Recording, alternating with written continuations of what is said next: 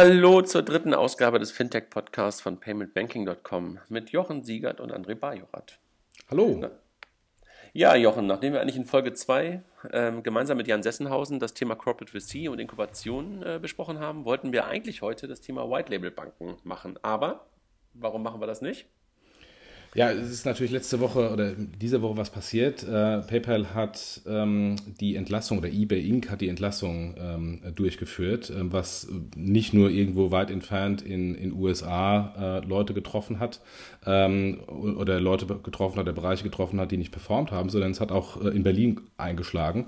Und äh, Feedback von ein paar Leuten, mit denen ich gesprochen habe, äh, es war ein größeres Blutbad ähm, und ähm, hat über alle Bereiche äh, Leute erwischt. Ähm, und von daher haben wir gesagt, lass uns doch mal jetzt nicht über die Entlassungen an sich reden, sondern äh, darüber diskutieren, wie steht denn PayPal im Moment da? Ähm, wenn man entlassen, wenn man entlässt, hat es, hat es welche Gründe? Ähm, wie wird PayPal weitergehen nach einer, nach einer Trennung von, von eBay? Äh, und das auch so ein bisschen angelehnt an den ähm, ähm, Exchanges Podcast von Exciting Commerce, die ja sich auch äh, letzte oder vorletzte Woche genau zu diesem Thema, äh, wie es weiter mit eBay, ähm, ähm, sehr ausführlich beschäftigt haben. Und wir machen quasi jetzt dann den Spiegel und gucken uns die PayPal-Seite an. Ja, genau, das wollte ich gerade auch nochmal kurz sagen. Also diesen, diesen Link nochmal zum Exciting Commerce ähm, ähm, Podcast, ähm, wo es ja genau darum ging, um das Thema mehr Magento und, und, und ähm, welche Rollen spielen halt die jeweiligen Einzelteile in dem ganzen ähm, eBay Umfeld. Ja, ich meine, das ist natürlich irgendwie eine, eine, ein Thema, wo du als ehemaliger, wie sagt der, PayPalien oder PayPalien, äh, genau. PayPalien ähm, eine ganze Menge zu sagen kannst. Und deshalb wird es möglicherweise ein bisschen einseitiger, als wir das normalerweise haben. Äh, wie schätzt du das ein? Also ich meine, letztendlich also ehrlich gesagt, gleichzeitig gestern kam mir die Meldung, dass PayPal jetzt äh, in Deutschland auch die Rechnung abgelöst hat, das absolut dominierende Bezahlverfahren in Deutschland im, im E-Commerce ist. Also eigentlich alles rosig das wächst eigentlich auch, aber was, was ist da sozusagen aus deiner, aus, aus, deiner, aus deiner Meinung der Hintergrund bei der ganzen Sache? Wie schätzt du das ein? Ja, ich kann nur das nochmal wiederholen. Eigentlich ist alles super. Ähm, äh, wenn man sich mal die, die Zahlen anschaut äh, von, von, von PayPal, jetzt, die jetzt gerade rausgekommen sind, die 2014er Zahlen, äh, beziehungsweise die Q4-Quartalszahlen, da hat PayPal im Umsatz ähm, es gerade gerade so nicht geschafft, an eBay Marktplatz heranzukommen. Also eBay Marktplatz hat 2,3 Milliarden ähm, Revenue gemacht und PayPal 2,16 Milliarden im, im, vierten Quartal. Und man muss noch ein bisschen nach hinten schauen. Ähm, ich habe hier eine, eine, Statistik gefunden. Ähm, ähm, angefangen hat, fängt, die fängt an in Q1 2010 und da war der Umsatz äh, auf der eBay-Seite, auf der eBay Marktplatzseite fast noch doppelt so hoch wie äh, ähm, auf der PayPal-Seite. Also von die daher Schere, ist eine, die Schere eine, schließt sich extrem schnell. Ne? Genau, es ist eine unglaubliche Aufholjagd, was, was PayPal da äh, gemacht hat. Und die, ich glaube, in diesem Quartal, also Q1 ähm, 2015, spätestens Q2, ähm, geht es in die andere Richtung weiter, dass PayPal dann eBay überholt hat. Und dann müsste man eigentlich sogar sagen, wenn es den Split nicht gäbe, müsste die Company vielleicht sogar umbenannt werden von eBay Inc. in PayPal Inc. Also das heißt eigentlich, ähm, dass der Hintergrund wahrscheinlich bei der ganzen Sache wirklich das, was ja auch schon ähm, jetzt in den letzten Wochen in der Presse war, sozusagen der, der Split der Firmen ist und ähm, dass das sozusagen der, der Hintergrund wahrscheinlich gerade für diese, wie soll man sagen, Reorganisation ist, ja? Ja, ich nehme an, schlank machen für ähm, ein IPO, für eine Übernahme, also auf jeden Fall für eine Trennung ähm, vom, vom Mutterschiff. Und ähm, es ist ja auch so, dass, dass ja auch diese Trennung extrem Sinn macht. Ähm, alleine, wenn man nur sich die Bewertungen anschaut, ähm, der, die Gesamtbewertung von eBay Inc. Äh, reflektiert einfach nicht die Bewertung der einzelnen Assets. Ähm, oder man kann es auch so sagen, es gibt einen Discount, ähm, entweder einen massiven Discount für, für den eBay-Marktplatz ähm, oder PayPal kann sich nicht äh, die, die Flügel so ausrollen von der Bewertung, wie es eigentlich äh, möglich wäre. Das heißt, also, was, was müssen wir gerade kaufen? Müssen wir gerade eBay-Aktien kaufen oder müssen wir keine kaufen? also ähm, ich glaube, ich glaube mit, mit, mit einer Trennung wird ähm, der, der Status quo mehr wert sein als, ähm, als heute. Also mhm. ähm, wenn, man, wenn man sagt, man, man schneidet die Aktie durch, auseinander und äh, hat dann eine eBay-Aktie und eine PayPal-Aktie, dann wird auf jeden Fall die PayPal-Aktie ähm, vermutlich durch die Decke gehen. Ähm, und, und dann ist es natürlich so, dass dann die Einzelteile mehr wert sind als, als heute. Die Frage ist einfach nur, wie wird dann äh, eBay Inc. weitergehen? Äh, wie, wie die, werden die bewertet? Aber das ist ja nicht Teil des Themas heute. Da hat ja auch äh, Exchanges Podcast äh, ausführlich drüber gesprochen. Aber wenn, wenn, man zurück zu PayPal guckt, also ich meine, das ist ja echt ein Overall-Wachstum, der ist ja echt gigantisch immer noch. Ne? Also auch im Vergleich, das haben, hast du ja gerade schon äh, anhand des Charts auch gesagt, der, der Ebay-Wachstum äh, ist ja auch immer noch da, ähm, aber halt bei weitem nicht so, nicht, nicht so dynamisch, wie halt der PayPal-Wachstum da ist. Ne? Ja, ja. Also ich meine, ich habe ich hab ja mal die, diese, diese Q4-Zahlen ausführlicher angeschaut und ähm, mache ich seit Jahren, ähm, auch bevor ich, bevor ich ähm, äh, bei PayPal überhaupt angefangen hatte, weil das sind eigentlich immer sehr interessante äh, Zahlen, die, die da über Investor Relations äh, kommuniziert werden. Ich kann eigentlich auch nur jedem empfehlen, auch insbesondere jeder, der im Payment ist, mal sich diese Zahlen anzuschauen. Ähm, denn ich mache mir ähm, eigentlich immer einen Spaß, wenn ich auf irgendwelche Payment-Startups komme, ähm, dass ich mir mal die Zahlen geben lasse oder die Markterwartungen. Ähm, und, ähm, und die sind teilweise das X-fache in der Planung von den Transaktionen eines aktiven PayPal-Kunden, äh, obwohl PayPal eine eingeführte Marke, eingeführte Infrastruktur, Riesenhändler hat. Ähm, und in, von, von daher einfach nur mal der Hinweis für alle da draußen, die in irgendeiner Weise im, im Payment aktiv sind und irgendwelche Business Cases machen, äh, schaut euch mal die PayPal-Zahlen an. Und möglicherweise, auch, und, und, und, und, möglicherweise auch an alle VCs, die sich irgendwelche Mobile Payment Startups angucken und, und, und deren Planung sozusagen gerade bewerten, ja? Genau, genau. Also wobei Wobei, das sollten eigentlich Analysten sein, ähm, für die es eigentlich kein Aufwand ist, mit drei Klicks bei Google äh, sich mal die Bilanz und die Press äh, Investor Relations Präsentation runterzuladen. Aber äh, man, man, weiß es nicht. aber, aber ganz kurz zurück zu, zu, PayPal. Also im Grunde das Wachstum ähm, läuft, läuft enorm. Also wir haben, wir haben außerhalb äh, des eBay-Marktplatzes äh, einen Anstieg hier über hier äh, um, um 30 Prozent. Auf der Marktplatzebene allerdings nur um 3%. Das heißt, PayPal wächst quasi außerhalb von, von, ähm, von eBay. Und das zeigt auch die eBay-Penetration. Ähm, und das ist, glaube ich, auch so eine Zahl, die öffentlich gar nicht so 100% bekannt ist. Die PayPal-Penetration bei eBay ähm, war jetzt im, im letzten Quartal bei 80,8%. Das heißt, 80,8% aller eBay-Umsätze werden mit PayPal bezahlt. Ähm, und das ist auch Jahr für Jahr nur um 2,4% gestiegen. Äh, also von daher, das ganze Thema eBay ähm, und eBay-Zahlungen ist für PayPal abgegrast. Und da ist zwar, man wächst da natürlich mit eBay mit und man optimiert hier und da und dort. Aber das Wachstum ist im klassischen E-Commerce und eventuell irgendwann mal im stationären Handel, aber eben nicht mehr auf der eBay-Seite. Und von daher ist natürlich die Frage, wo sind denn überhaupt die Synergien mit eBay Inc.? Ein, eine Frage, die mir dazu gerade kommt. Siehst du eine Gefahr, wenn die Trennung da ist, ähm, dass diese 80% Penetration auf eBay auch deutlich zurückgeht und damit auch ähm, der PayPal die Transaktionen sozusagen auch ein Stück weit zurückgehen werden, weil eBay-Transaktionen zurückgehen könnten? Ähm, wenn man sich die, die PayPal-Integration von eBay anschaut, ähm, ist da aus meiner Sicht noch extrem viel drin. Man muss überlegen, die haben jetzt irgendwie vor ein paar Wochen erst ähm, den, den Warenkorb integriert bei eBay. Ein Warenkorb 2014, 2015. Und das als neue Erfindung seit geschnitten Brot oder beste Erfindung seit geschnitten Brot vermarktet. Also von daher, wenn man einfach nur die Integration sich anschaut, da ist noch ein bisschen was drin. Ähm, und, aber auf der anderen Seite, ich kann mir durchaus vorstellen, ähm, dass man äh, jetzt, bevor man die Trennung wirklich vollzieht, ähm, einigermaßen stabile Verträge äh, schreibt, dass nicht von jetzt auf nachher, wie auch immer eBay Inc. übernimmt, der Umsatz für PayPal komplett einbricht. Ähm, aber am Ende des Tages ist eBay dann ein Händler, wie viele andere auch. Ähm, und PayPal muss sich natürlich in irgendeiner Weise anstrengen, ähm, dass man den Umsatz äh, da in dieser Form hält. Und äh, ich glaube, ich kenne keinen anderen Händler weltweit, zumindest in der Größe, Umsatzgröße, die eBay äh, durchführt, wo, wo, PayPal einen Marktanteil von 80 Prozent, am Payment Mix hat. Also von daher, das ist, da ist durchaus, wenn man, wenn man, wenn man das dann ein bisschen länger anschaut, durchaus natürlich auch noch was drin ähm, für andere Zahnmethoden. Ja, okay.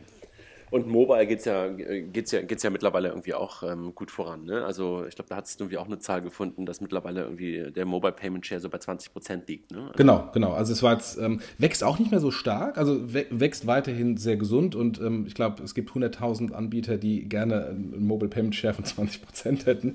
Ja, vor allem äh, oder von, diese, dem, von der Gesamtzahl, die da Genau, diese Milliarden an, an Transaktionen, die da laufen. Ähm, aber ähm, ähm, es war in jedem Jahr eine Verdopplung und das ist jetzt auch nicht mehr der Fall. Also es kommt da eine leichte, eine leichte Abbremsung, aber es ist trotzdem, wenn man die, wenn man die Milliarden anschaut, die da abgewickelt werden, eine Riesenzahl. Und ich glaube weiterhin, ähm, dass PayPal, wenn man, wenn man einfach die Transaktionszahlen anschaut, der größte Mobile Payment Anbieter im Moment weltweit ist. Moment. Dann lass doch trotzdem mal darüber nachdenken. Also wir können ja, ähm, also letztendlich die, die, die Pressemitteilung kam ja, ich glaube, bei Gründerszene das erste Mal, ähm, dass da halt Entlassungen stattgefunden haben und dann auch mit der, mit der sofortigen Begründung beziehungsweise mit der Vermutung ähm, von Gründerszene, dass es halt ähm, daran liegt, dass PayPal ähm, zwar im E-Commerce, wie du es ja gerade auch eindrucksvoll geschildert hast, ähm, rasant wächst und, und unfassbare Dominanz hat, aber gleichzeitig halt den Sprung, der ja immer wieder vorgesehen war, ähm, in die Offline-Welt noch nicht wirklich so richtig geschafft hat. Äh, dazu passt halt auch die Meldung,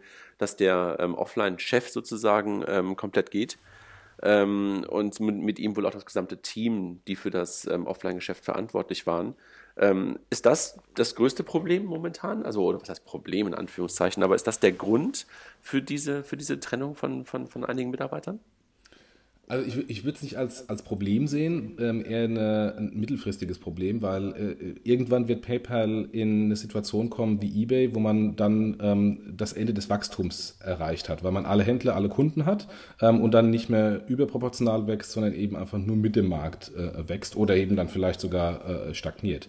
Ähm, deswegen war ja immer die Intention, ähm, an diesen Riesenkuchen äh, POS äh, oder stationären Handel äh, zu gehen und da Transaktionen abzuwickeln, weil da wäre natürlich noch ein Riesenwachstum dabei.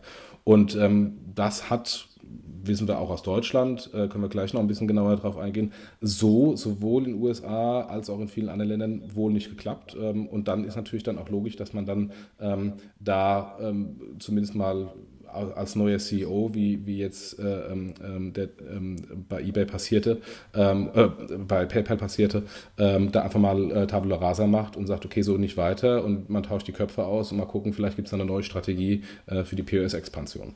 Mhm.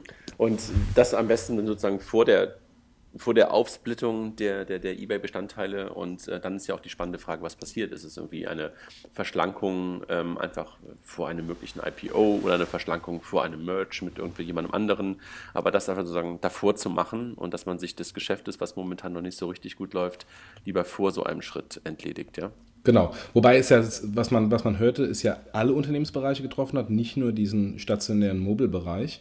Und, ähm, und da, wenn man so stark reingreift, man hört ja irgendwas von 7 bis 10 Prozent Entlassung, ähm, das würde man normalerweise erwarten von einem anderen Unternehmen, was äh, operative Wachstumsprobleme hat und ähm, in irgendeiner Weise eine Restrukturierung äh, vorbereitet. Das ist bei PayPal halt nicht der Fall. Also nochmal, 13 Prozent Wachstum auf, auf die aktiven Accounts, jetzt 161 Millionen Accounts. Ja, Alibaba ist größer, aber sonst gibt es, glaube ich, keinen, der in dieser Form ähm, äh, als Zahlungsanbieter so, so äh, große aktive Kundenanzahlen hat.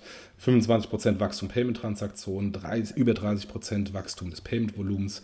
Die Transaktionskosten, ähm, ganz wichtiger Faktor, also das, was PayPal bezahlt für die Abwicklung der Transaktion hinten dran an Kreditkartengebühren, an Bankgebühren etc., ist auf dem All-Time-Low 0,92% global.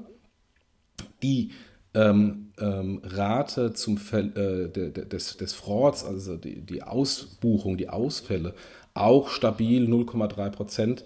Transaktionsmarge, ich mag es kaum sagen, 63 Prozent. Ähm, und die totale Marge, also was verdient PayPal an jedem Umsatz, liegt bei 22 Prozent ganz ehrlich, wo bitte, man, wo bitte findet man auf der Welt ein so gesundes und so hoch profitables Business im Payment? Ähm, andere Anbieter sind kaum profitabel oder freuen sich über eine niedrige einstellige Marge und äh, schießen da schon die Raketen ab. Ähm, und bei PayPal cuttet man da massiv. Also von daher, ähm, das kann nicht nur die Non-Performing-Bereiche ähm, äh, mit den Non-Performing-Bereichen äh, zusammenhängen, sondern dadurch, dass es durch die Bank in allen Bereichen ist, geht es eher darum, sich schlank zu machen, sich schön zu machen für einen Börsengang ähm, oder für eine spätere Übernahme. Was ja spannend ist, dass man natürlich jetzt auf die Art und Weise äh, Menschen verliert, ähm, Talente verliert, die man möglicherweise dann irgendwann doch mal wieder braucht. Ne? Also das ist ja ähm, in diesem ähm, sogenannten War of Talent ähm, ja auch nicht ganz so leicht, aber lassen wir uns mal überraschen, ob das dann möglicherweise dann doch wieder gelingt, ähm, die Talente dann ähm, kurzfristig dann doch wieder zu bekommen, weil was wir ja gerade sehen, eindrucksvoll, ähm, das ist ja ein Laden, der wächst und ähm, jetzt sind zwar möglicherweise ein paar Leute äh, nicht mehr da, aber in absehbarer Zeit wird es ja wieder zu einem Wachstum führen. Aber lass uns trotzdem mal, nachdem wir jetzt so viel sozusagen Lobhudelei ja auch betrieben haben, auf die, äh, so ein bisschen auf die Schattenseiten gucken. Also was siehst du, hat PayPal außerhalb des E-Commerce bisher versagt? Gerade hast du es schon mal so angedeutet. Da ist bisher noch nicht so richtig passiert, aber lass uns vielleicht ein bisschen, ähm, ein bisschen genauer mal da drauf gucken. Also was gab es da? Es gab PayPal hier ähm, als MPOS-Produkt. Hat es in Europa außer UK, glaube ich, bisher noch, noch nicht wirklich gegeben. Ne? Also ja, ja. Nur in den USA. Ja.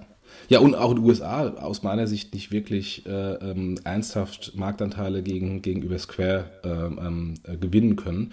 Und da, da, sieht man, also ich finde, das ist ein, ein, sehr gutes Beispiel, da sieht man eigentlich, ähm, wie dann auch ein Konzern irgendwann zu langsam wird.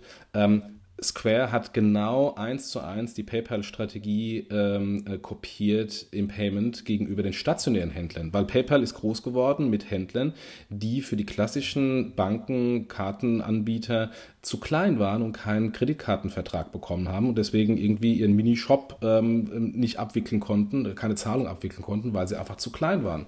Ähm, und dann kam PayPal und das war der wunderbare Einstieg, um da äh, Zahlungen abzuwickeln. Und PayPal hat sich dann an dieser Wertschöpfung von den kleinen Händlern und aus dem P2P-Payment äh, sukzessive auf die großen Händler hochgearbeitet. Und genau das hat Square gemacht.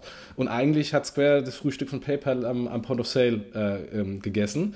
Ähm, und PayPal ist viel zu spät in das Thema eingestiegen, ähm, beziehungsweise ähm, da gab es natürlich dann auch Managementwechsel. David Marcus als, als damaliger PayPal-Präsident hat äh, in dem Moment, wo er reingekommen ist, das Thema sofort auf die Agenda gehoben und sofort nach vorne äh, gedrückt. Ähm, aber dann ist es dann irgendwann eventuell zu spät gewesen oder irgendwann im, ähm, auch im, im Vertriebsprioritäten so nicht wirklich ähm, äh, nach vorne gepusht worden, weshalb Square immer noch eine dominante Position hat in, in dem MPOS-Bereich in den USA. USA. Und wie gesagt, wie du schon gesagt hast, in Europa ähm, nie wirklich abgehoben. Na gut, das ganze Thema MPOS in Europa, ähm, also gerade vor allem, wenn wir uns nochmal auf Deutschland gerade fokussieren, ist ja auch nicht wirklich richtig abgehoben. Ne? Also wir hatten da vor zwei Jahren da diesen Hype mit, mit vier, fünf verschiedenen Firmen, die gleichzeitig losgelaufen sind. Äh, vielleicht war es auch gar nicht so dumm von PayPal an der Stelle, das nicht, äh, dieses Rennen mit, mit, mit, mit einzugehen, weil wir einfach diese dominierende Girocard hier haben und ähm, das hat natürlich den POS-Dingen einfach das Leben total schwer gemacht. Ne? Ja, das Problem gibt es hier eigentlich nicht, wie, wie es in den USA gab, nach dem Motto, ich bin ein kleiner Händler, ich bin Friseur oder ein Bäcker ähm, und, ähm, und bekomme keine Kartenakzeptanz bei meiner Bank, weil ich zu klein bin es gibt, es gibt kein Risikomanagement im Debitkartenbereich. Das heißt, jeder kann ein x-beliebiges Terminal sich hinstellen. Ähm, das ist eher eine Überzeugungssache. Will der Bäcker tatsächlich Kartenakzeptanz? Äh, das ist das Problem. Aber wenn er denn will, bekommt er sofort eine. Ähm, mhm. Und von daher, das ist, das ist eine ganz andere Ausgangssituation. Und deswegen tun sich aus meiner Sicht die M-Payment, äh, MPOS-Anbieter ähm, da so schwer, weil einfach dieser Markt ähm, in Europa in dieser Form nicht da ist, wie er zumindest im Angl wenn man UK mal vielleicht rausnimmt, äh, wie im amerikanischen Markt äh, der Fall ist. Mhm. Das Thema iBeacon war dann irgendwie ein bisschen hoch, ähm, ist ein bisschen hochgeworfen worden von, von, von PayPal, glaube ich, auch ein Jahr her ungefähr, ne? Also in der ja, Kombination fast ein mit länger, glaube ich. In der Kombination Oder? mit Orderbird, meine ich, ne? Also da okay, ja, in Deutschland. Ja, ja, ja. Genau. Ja, genau. In den USA schon ein bisschen länger, genau. Das war, glaube ich, damals ähm, rund um iBeacon zu der Pressekonferenz von, von Apple damals auch, also zum, ja. zum Release, weiß gar nicht, welches iPhones oder welches iOS es war. Ähm, kam das hoch und dann halt die in Deutschland die Kooperation mit, mit Orderbird in, in diesen äh, Restaurants rund um den Rosenthaler Platz, glaube ich, was aber auch schon wieder zeigt, ähm, dass es noch nicht wirklich so richtig ausgerollt wurde und noch nicht wirklich das richtige Massenphänomen geworden ist. Ne? Ja, wobei ich bin ein Riesenfreund von dem iBeacon-Thema. Ähm, und ähm, äh, da ist noch Hype drin und da ist, ähm, ja, das ist noch ganz früh in der Anfangsphase. Vermutlich war PayPal viel zu früh. Aber generell halte ich an dieser Technologie, äh, halte ich von dieser Technologie extrem viel, weil es erstmals die Möglichkeit bietet, weg von diesem klassischen Kassen- und Terminal-zentrierten Einkaufserlebnis zu kommen. Ähm, und man muss nur in den Apple Store gehen und ähm, im Apple Store äh, die Kasse suchen. Ich meine, mir ging das, das erste Mal, als ich in den USA war und dann ähm, da hingegangen bin, mir ein iPad, äh, iPhone 1 gekauft hatte ähm, und, ähm, und äh, verwirrt mich umschaute nach dem Motto, wo, wo kann ich denn hier bezahlen? Äh, und dann zog er einfach sein, sein mobiles äh, Kartenterminal raus. Ähm, und das zeigt eigentlich schon die Zukunft des Bezahlens, dass ich eben nicht irgendwie mich an der Schlange in der Kasse hinstellen kann oder muss.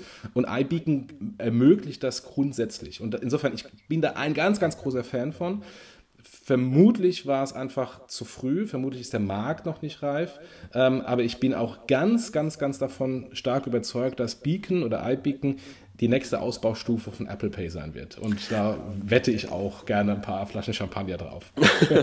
naja, und letztlich muss man ja sagen, dass ähm, es gibt ja noch nicht so viele, die so gut auch darauf vorbereitet sind, weil sie halt ähm, die ganzen Stores Daten der Kunden haben, wie halt ein Apple durch den iTunes-Account und wie ein PayPal durch den PayPal-Account, ähm, die halt auch dann sofort in der Lage sind, ähm, mit iBeacon smarte Lösungen ähm, am Point of Sale anzubieten. Ne? Ja. Ich glaube, das ist einfach äh, in der Tat wahrscheinlich noch ein bisschen früh und das ist was ähm, für, für uns, für uns Nerds, für uns Payment-Nerds, die das irgendwie jetzt momentan schon toll finden.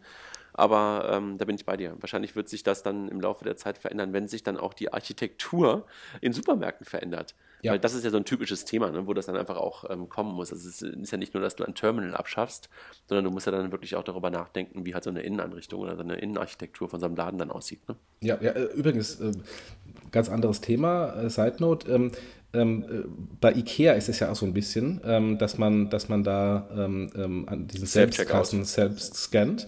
Ähm, ist nur die Frage, warum muss ich denn eigentlich an der Kasse scannen und nicht, wenn ich das Ding aus dem Regal ziehe? Aber das ist eine andere Frage. Ähm, ich war zufällig, und das will ich gar nicht erklären, weil es zu lange ist, letztes Wochenende in Holland beim Ikea ähm, und bin da auch an die Selbstscan-Kasse gegangen und wollte dann rausgehen und laufe dann sofort in eine Schranke rein, weil offensichtlich die Holländer ihren Kunden nicht so trauen wie die Deutschen. Das heißt, in Deutschland kann man scannen, bezahlen, geht weiter und gut ist. Da steht vielleicht mal irgendjemand, guckt einen an. Äh, in Holland ähm, muss man den Kassenbeleg an den Scanner dann nochmal setzen, damit die Schranke aufgeht und man auch wirklich rausgehen kann. Also das ist dann, ähm, wenn, man, wenn man über das Thema Beacon redet und sagt, naja gut, man scannt dann irgendwo und geht einfach aus dem Laden raus, ähm, das ist dann auch noch ein Vertrauensthema ähm, von Seiten der Händler gegenüber ihren Kunden. Ja, äh, keine, keine Frage. Also nicht nur ein Innenarchitekturthema, sondern einfach auch ein Mind, äh, Mind-Change-Thema, sowohl wahrscheinlich bei Käufern als auch bei Verkäufern, keine Frage. Ja. Dieses ganze Thema QR-Based, äh, QR-Based, QR-Based Payment, ähm, da hat PayPal ja sehr früh drauf gesetzt, ne? so mit dem Thema Window Shopping und damals meine ich auch in Oldenburg, ähm, dieser Pilot in der Innenstadt in Oldenburg, wo man ähm, dann an jedem Laden eigentlich aber auch eher schaufenstermäßig bezahlen konnte. Ähm, ich ich glaube ja nicht an dieses ganze QR-Code-Thema, aber egal. Ähm, nicht so richtig abgehoben bisher, ne? Nee, nee, also auch ähm, der, der, der Oldenburg-Pilot hatte nicht funktioniert. Ich habe bei Tetra N damals irgendwie gelesen, äh, nichts verkauft, PayPal Shopping Mall in Oldenburger Innenstadt floppt. Ähm, und dann war so die Antwort äh, von der PayPal-Seite, naja, wir haben sehr viel wichtige Erfahrungen gesammelt und das ist üblich, wenn man dann was Negatives positiv verkauft. Ähm, aber ehrlich gesagt war es äh, auch für mich ein, eine Enttäuschung, weil ähm, ich glaube, das Windows-Shopping löst ein Problem vom Kunden ähm, und da macht auch QA durchaus Sinn. Und wenn es da nicht funktioniert, dann muss man wirklich ein großes Fragezeichen ähm, ähm komplett dahinter machen. Ähm, aber wenn es PayPal selbst nicht schafft, mit in Deutschland 15 Millionen aktiven Kunden, vor irgendwie, haben sie jetzt mal kommuniziert, glaube ich 2013, wer weiß, wie viele es jetzt sind, vielleicht irgendwas 20 Millionen. Ähm, wenn, wenn die es mit einer existierten Infrastruktur auf der Handels- und Endkundenseite nicht schaffen, zeigt das, wie schwer sich die Startups tun in dem Bereich, ähm, die da versuchen, ohne Kunden und mit ein paar Händlern nur äh, aktiv zu sein und den Markt aufzuräumen. Mhm. Naja, und ehrlich gesagt, ähm, ein kurzer Hinweis, ob das wirklich ein Problem löst, ein QR-Code im Schaufenster, den ich da irgendwie bestellen kann. Ich weiß es nicht. Also ich habe das Gefühl, das ist ein konstruiertes Problem. Ich habe es irgendwie in der, äh, in der, Regel nicht wirklich, dass ich ähm, bei geschlossenen Geschäften durch die Innenstädte laufe und dann genau das Gefühl habe, jetzt irgendwie diese Jacke, diese Hose oder dieses Parfum kaufen zu wollen. Aber egal. Ich glaube irgendwie nicht so richtig. Dann, dann gab es halt irgendwie ähm, für uns in Deutschland nicht so richtig sichtbar, aber so ein paar ähm, Home Depot ähm, Zahlungskartenlösungen in den USA als, als Versuch sozusagen Ähm, kannst du dazu noch was sagen?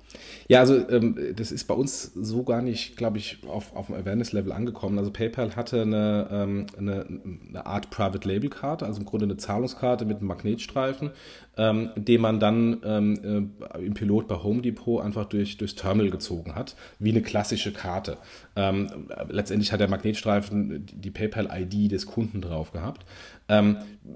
Das war nett. Man sah jetzt nicht anders aus wie eine x-beliebige andere Kartentransaktion, die man irgendwie durchs, durchs Terminal gezogen hat. War aber aus meiner Sicht immer ein Hobby vom, vom Ex-Visamann Scott Thompson, der, der damals PayPal geführt hat. Ähm, und der, ich glaube, da ging es um Ego und äh, andere Dinge nach dem Motto, ich will jetzt auch eine Karte machen. äh, ähm, ich habe, da war ich noch zu PayPal-Zeiten da, ich habe das Thema nie so 100% verstanden, was denn jetzt so cool und innovativ sein soll, ähm, eine, eine, Plastikkarte mit Magnetstreifen zu machen oder PayPal drauf zu malen. Ich also, glaube, Jochen, ich, ich, glaube, Jochen, das ist ein bisschen so das typische, ähm, wenn die virtuellen Firmen plötzlich in die, in die Realität kommen, freut man sich immer unglaublich darüber. Überleg doch mal, wie wir uns freuen, wenn wir plötzlich in der Süddeutschen erwähnt sind, ja, obwohl wir eigentlich immer davon reden, dass dieses äh, Papier keine Sau mehr braucht, aber trotzdem freut man sich darüber, wenn man plötzlich in den Dinosauriern erschienen oder irgendwie auftauchten. Das ist wahrscheinlich ein ähnliches Phänomen gewesen, dass einfach ein, ein virtuelles, eine virtuelle Firma plötzlich was, äh, was Altes haben wollte. Ja, es macht ja auch Sinn, da zu lernen und Kassensystemintegration und es hat auch, ähm, und PayPal ist auch günstiger als Kreditkarte äh, in den USA. Äh, also ich weiß damals, der Home Depot Treasurer hat mal zu uns gesprochen und dann hat er gesagt, er zahlt jedes Jahr eine halbe Milliarde Dollar an äh, Kreditkartengebühren. Ähm, ich weiß gar nicht, ob allein in Deutschland die komplette, ähm, ähm die kompletten Händler zusammen auf eine halbe Milliarde Euro kommen an Gebühren, die sie in die Kredit der Kreditwirtschaft zahlen. Also von daher, da da, gibt es ein Handelsproblem, ja, aber ähm, kein Endkundenproblem, was man mitlöst. Und ähm, ähm, warum soll ich denn jetzt die eine Karte nehmen, wenn ich mal eine andere Karte immer nehme, wo ich meine Punkte drauf bekomme? Also ich fand das alles andere als äh, sexy und innovativ. Und das Thema Point of Sale in, in, in Deutschland äh, haben wir ja auch ein bisschen was zu gehört und immer wieder auch Pläne gehört, dass das PayPal ähm, auch mit, mit, mit, mit großen Retailern da im Gespräch ist, dass ich jetzt plötzlich, keine Ahnung, im Supermarkt oder irgendwo anders mit meinem PayPal-Account bezahlen kann. Ähm, und glaube ich, kürzlich gab es sogar auch nochmal eine Pressemitteilung, dass man sich jetzt in irgendwelchen Kassensystemen auch integriert hat. Ich habe leider vergessen, in welchen. Ähm, haben wir noch nicht so richtig erlebt. Ne? Also da sind wir immer noch, äh, warten wir noch ein Stück weiter drauf. Liegt wahrscheinlich auch an den echt hohen Kosten ähm, oder verhältnismäßig hohen Kosten, die PayPal ja nun mal ähm, in, in, Deutschland hat im Vergleich zu den unfassbar günstigen Kosten, die die deutschen Händler äh, mit, mit Girocard bzw. ELV-Zahlungen haben. Ne? Ja, ähm, ab, absolut richtig. Einfach nochmal in die Zahlen reingeschaut. Ähm, man kann da, ohne jetzt irgendwie die deutschen Zahlen zu sehen, die leider nicht kommuniziert werden, aber einfach nur mal ähm, so die internationalen Zahlen. Ähm, die Transaktionskosten von PayPal liegen, wie vorhin gesagt, 0,92 Prozent. Die Ausfallrate, also der Betrug, äh, was am Ende des Tages ausbuchen, liegt bei 0,32 Prozent. Ähm, wenn man das jetzt einfach mal zusammenzählt, ähm, sind wir ähm, bei 1,24 Prozent. Nur Kosten. Da haben, haben sie noch keinen, keinen Mitarbeiter gezahlt äh, und haben noch nicht äh, einen Cent verdient. Jetzt sind natürlich die Transaktionskosten in Deutschland, ähm, weil PayPal sehr stark über Lastschrift geht, natürlich deutlich geringer als 0,92 äh, Prozent. Das ist eher ein Thema ähm, des Zahlungsausfalls. Aber äh, einfach nur mal, irgendwo ähm, liegt es über 0,3, ähm, irgendwas zwischen 0,3 und 1,24 äh, Prozent, wenn man die globalen Zahlen nimmt. Das funktioniert wunderbar, wenn ähm, äh, Pepper nennt das so schön in ihren Präsentationen Take Rate, ähm, die, die Nehmrate, also die, die Gebühren, die man dem Händler in Rechnung stellt, die ähm, ähm äh, global im Durchschnitt bei 3,36 Prozent liegen. Und das ist auch unglaublich, muss man zusammen äh, ähm, äh, zählen. 3,36 Prozent verdient PayPal an jeder Transaktion. Und das ist natürlich irgendwie eine, eine, äh, eine Zahl, die gemischt ist zwischen kleinen und großen Händlern. Ähm, aber was, was man auch vermisst, äh, äh, nicht vermisst, was man, was man häufig äh, nicht realisiert, ist, dass es eben nicht nur eine variable Gebühr von PayPal gibt, sondern auch äh, eine Fixgebühr, ähm, die jedes Mal richtig reinhaut, wenn es insbesondere kleinere, kleinere Transaktionen sind. Und da kommt man relativ schnell auf 3,36 Prozent. Das ist ähm, sehr gesunde Zahl. Wenn man nur jetzt überlegt, was ist denn der Benchmark, hast du gerade eben schon gesagt, 0,3 äh, Prozent zum aktuellen Zeitpunkt. Nach der Interchange-Regulierung geht es runter auf 0,2 Prozent. Lastschrift am stationären Handel, wenn man gutes Risikomanagement hat, ist vermutlich noch ein Tick günstiger. Ähm, da kommt man mit 3,3 Prozent vermutlich nicht weit, äh, wenn man zum Händler geht im Durchschnitt. Ähm, und, und von daher, das ist das Hauptproblem in, in, in Deutschland oder generell in, in Europa, ähm, was ja Debitkarten dominiert ist, beziehungsweise auch im Kreditkartenbereich durch die Interchange-Regulierung. das ist einfach viel, viel, viel zu teuer im Vergleich zum Status quo. Und das funktioniert nur dann, wenn man dem Händler tatsächlich Neugeschäft generiert, also mehr Umsatz nachweisen kann. Und da sind wir wieder bei den erwähnten Themen QR-Shopping, Beacon etc. Ähm, das hat einfach nicht funktioniert bislang. Und äh, warum soll ich als Händler dann großartig Gas geben äh, für die Integration, für so ein teures Zahlverfahren, wenn mir dann mehr oder weniger nur mein Bestandskundenbestand von vom günstigen Zahlverfahren A aufs teure Zahlverfahren B wechselt?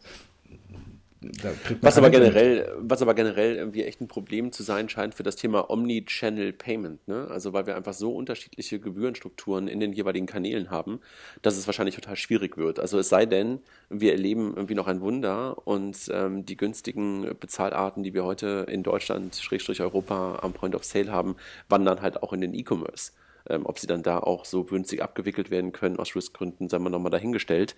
Aber das ist ja wahrscheinlich dann irgendwie die Antwort, ähm, die vielleicht dann irgendwie Banken und, und Scheme-Anbieter haben könnten.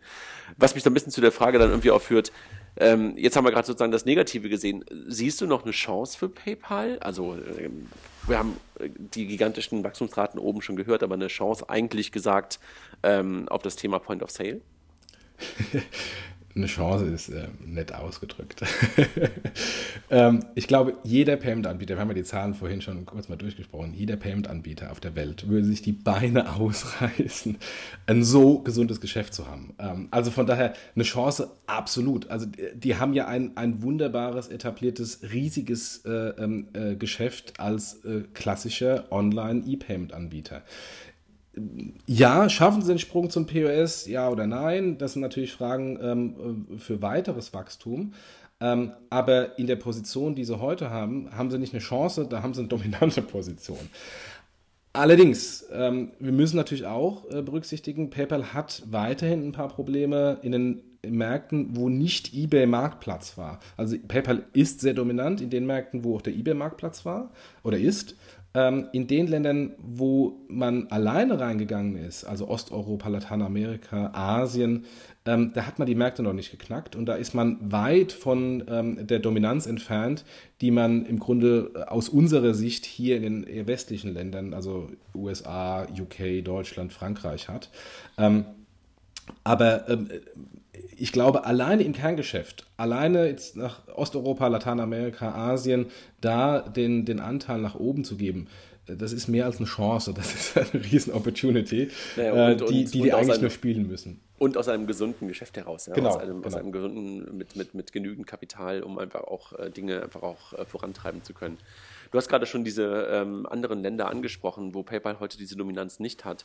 Ähm, da geht es ja wahrscheinlich um Mobile vor allen Dingen. Ne? Also gerade über Asien, das, das, das ähm, Lesen, Hören und, und, und, und äh, sagen uns ja alle immer wieder, das ist ja ein reines Mobile-Game im Grunde genommen. Ne? Und ja. ähm, siehst du da äh, PayPal gut aufgestellt im Moment oder ähm, gibt es da auch ähm, andere Player, wo man sagen könnte, wow, die könnten aber möglicherweise diesen heute schon ein Stück weit, jedenfalls in einigen Teilen in einigen Bereichen gut verteilten Markt im E-Commerce, der, der sehr paperlastig ist, nochmal neu verteilen, wenn wir über das Thema Mobile sprechen? Ja, also Status Quo sind sie extrem gut aufgestellt, haben wir auch schon, schon mit den Zahlen gehört. Ähm, und das ist, das ist perfekt. Aber, aber, aus meiner Sicht ist ihre Stärke, nämlich dass sie ein einfaches und bequemes mobiles Bezahlverfahren abwickeln können, ähm, eher liegt es daran an der Schwäche der Wettbewerber und nicht an der, an der eigenen Stärke. Ähm, ist ja schön, dass man einfach nur deshalb wachsen kann, ne? Äh, ja, ideale Position. ähm, Also insofern, äh, das, das, das, sieht man eigentlich, wie viel Glück ähm, äh, eBay damals mit der Akquisition von PayPal hatte. Das ist eigentlich eine Maschine, die man eigentlich gar nicht anfassen darf. Die läuft von sich aus. Äh, McWhitman hat damals auf, auf der eBay-Seite mal gesagt, äh, ähm, vom eBay-Marktplatz, ähm, don't screw it up, just let it go. Äh, das muss man eigentlich mittlerweile äh, auf, auf der PayPal-Seite auch sagen. Einfach laufen lassen, geht schon, wird schon. Ähm, weil äh, ich bin ja jetzt in Berlin ähm, ähm, durch, durch Finlieb und das, Interessante, ich bin, bin jetzt nicht oft genug, weil ich wohne ja noch in Bonn, äh, nicht oft genug in Berlin, um jetzt irgendwie ein, Monats- oder ein Wochenabo oder ein Jahresabo zu haben. Also ich kaufe mir meine Tickets, wenn ich dann vom Flughafen in die Innenstadt fahre oder zum, zum, zum, zum Essen auf, auf, auf Termine, immer am Automat und habe dann festgestellt, ach, es gibt ja so eine coole App, die BVG-App, äh, die mir ganz eindeutig sagen kann, von wo ich mit welcher Bahn wohin fahren muss, weil ich ja keine Ahnung habe äh, über den über den Netzplan in, in Berlin. Und irgendwann bin ich auch darauf gekommen, da gibt es auch sogar eine mobile Ticketing-Lösung. So, ach cool, brauche ich nicht mich im Automat anstellen, kann ich jetzt gleich mit meinem Mobiltelefon bezahlen.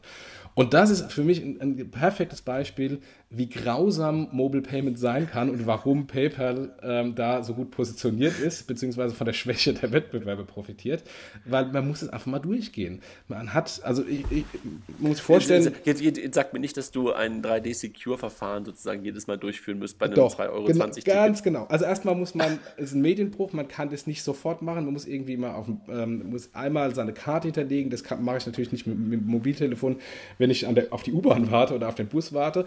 Insofern erstmal Medienbruch.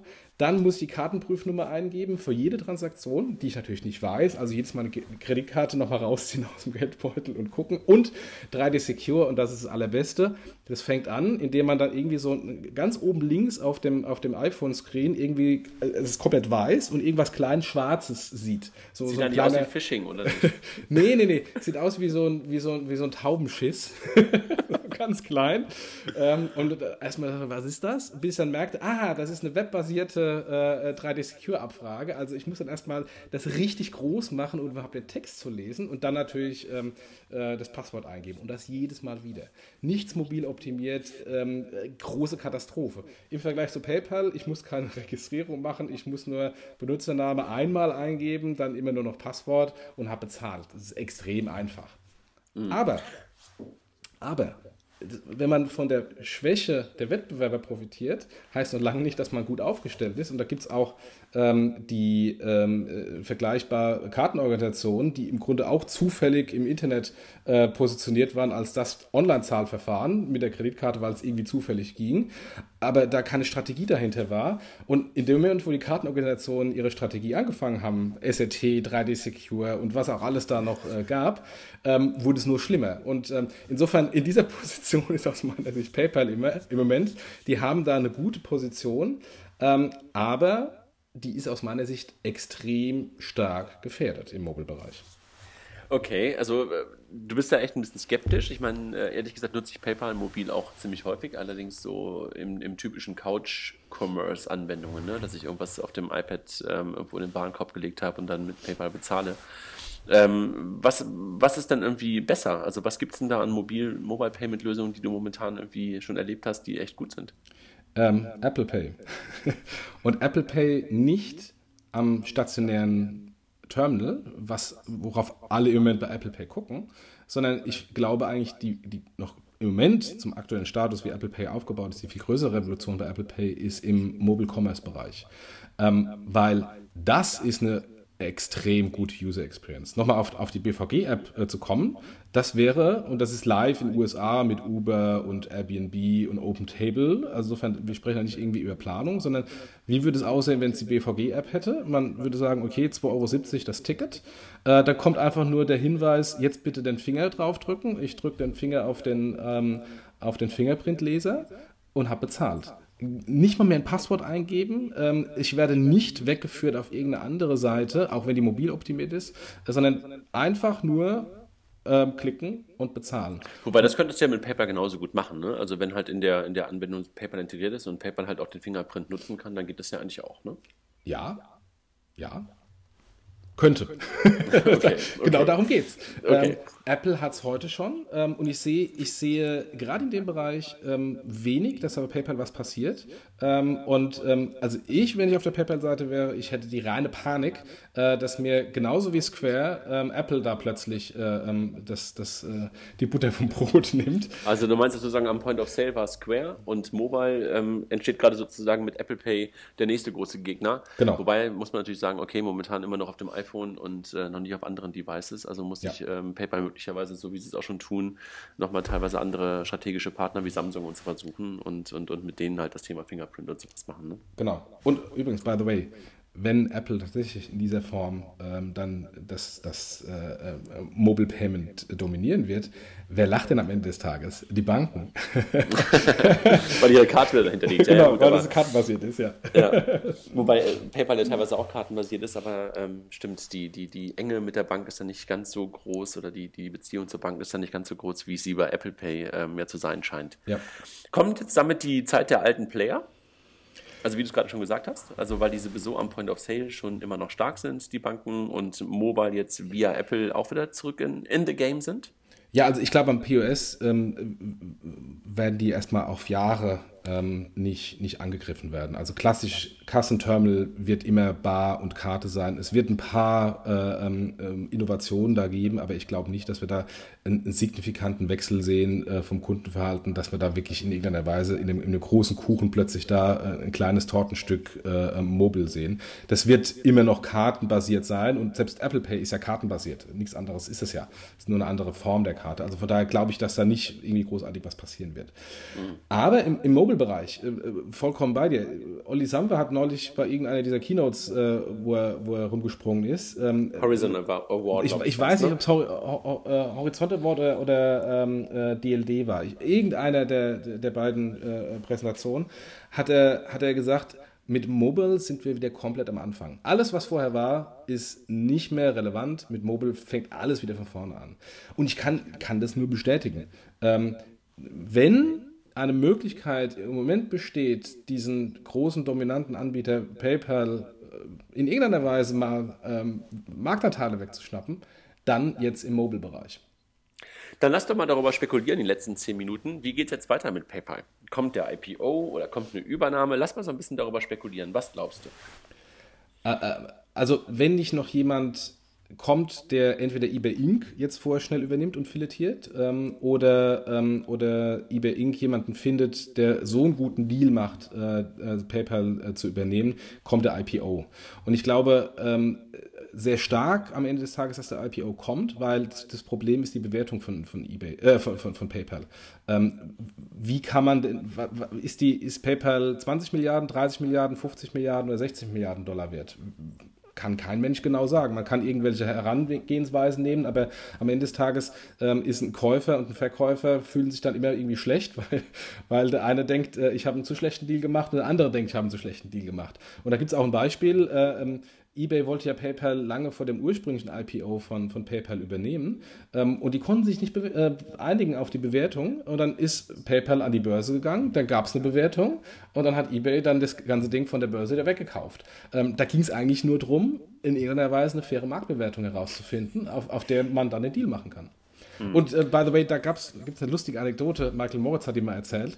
Ähm, als dann der Deal wirklich durch war, äh, sagte Mac Whitman äh, zu ihm, das ist der beste Deal, den ihr bei Sequoia Capital, die damals bei PayPal investiert waren, gemacht habt und je machen werdet je machen werdet, ist falsch. Wissen wir seit WhatsApp. Äh, und Michael, weiß ich, der, der den kennt, äh, klassisch, also ein Waliser mit so einem klassischen englischen, trockenen Humor, hat dann wohl gesagt, äh, also zumindest erzählte er es so äh, ähm, ähm, in, in, diesem, in diesem Stil, hat dann gesagt, nee, Mac, das ist der beste Deal, den ihr und eBay je macht und gemacht, je gemacht habt und machen werdet. Und wenn man überlegt, 1,5 Milliarden hat eBay damals bezahlt, ähm, ich würde mal sagen, PayPal hat mindestens 30, 40 Milliarden Bewertungen, wenn äh, PayPal hat mindestens 30, 40 Milliarden Bewertungen, wenn sie alleine sind. Ähm, das ist ein echt guter Deal. Also am Ende des Tages hat Michael Moritz recht gehabt.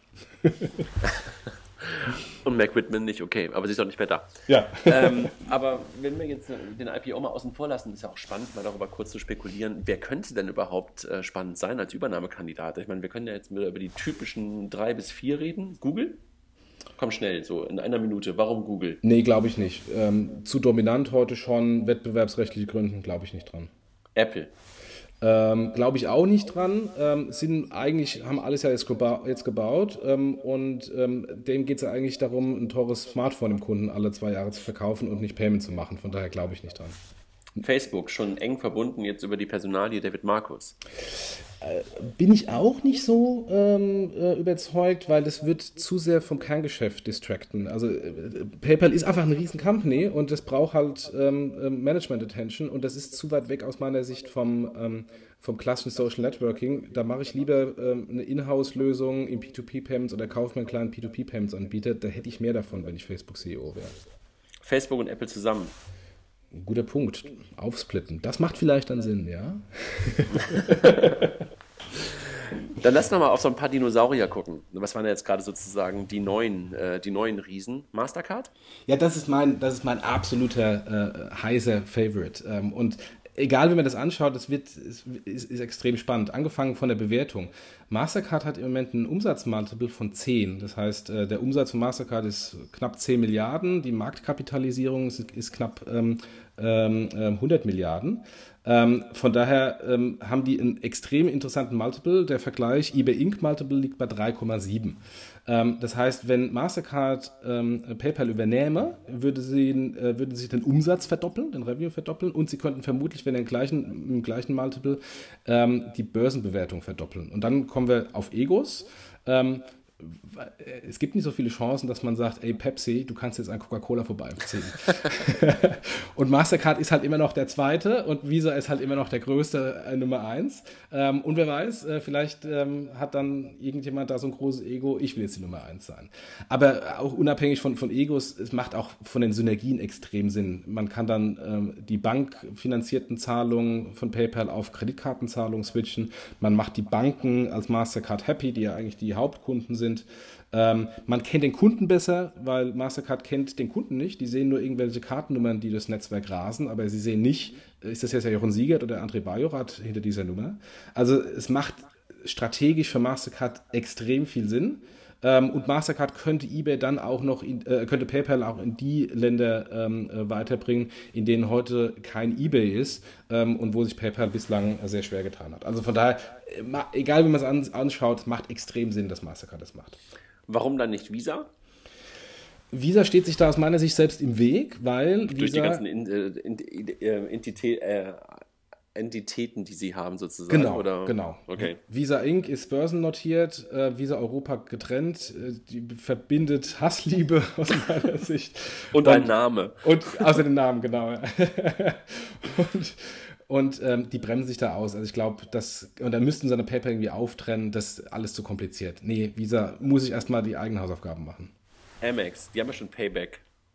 Die haben Payback und der, der neue Visa, äh, der neue Visa, der neue äh, PayPal-Chef ist ein Amex-Mann. Aber auch da glaube ich, genauso wie bei, bei Facebook, das wird zu sehr ähm, vom, vom Fokus eigentlich ablenken. Der Fokus bei Amex ist zwar Payments, ja, aber ist äh, Payments in der sehr profitablen Nische des Premium-Segmentes. Und da werden sie plötzlich im Massenmarkt. Weiß ich nicht, ob sie da in Kernpayments hinwollen. Eher unwahrscheinlich. Der Riese aus dem Osten, Alibaba. Ähm, wenn ich Alibaba wäre, würde ich eBay Inc. heute kaufen. Das ist das, wo ich sagte vorhin, lieber filetieren. Weil ähm, alleine nur PayPal zu kaufen, macht irgendwie keinen Sinn ohne den Marktplatz. Ich glaube, Ali, äh, der eBay-Marktplatz ist für Alibaba ähm, sehr interessant. Äh, und dann hat man mit Alipay ohnehin die Infrastruktur. Also, wenn ich Alibaba wäre, würde ich jetzt das ganze Ding versuchen, jetzt zu kaufen. Ob das funktioniert, weiß ich nicht. Amazon. Ähm, glaube ich auch nicht so dran, weil auch das ist ein zu großes großes Ding äh, für Amazon. Ähm, und ähm, Amazon Payments hat nie funktioniert außerhalb von Amazon. Hat da auch äh, Jeff Bezos irgendwie vor, vor einiger Zeit den Leuten öffentlich in den Hintern getreten und gesagt, wir müssen uns mehr anstrengen. Aber ähm, ich glaube, der, das ist zu groß ähm, und, ähm, und wird auch zu sehr distracten. Aber Amazon ist mehr so, so, so ein Joker, den kann man nie so 100% einschätzen. Ähm, der macht auch teilweise komplett unlogische äh, ähm, ähm, Schritte, weil er irgendwie fünf Kilometer weiter denkt, an die keiner denkt und äh, Washington, doch eine Synergie Washington Post meinst du? Äh, äh zum Beispiel, genau.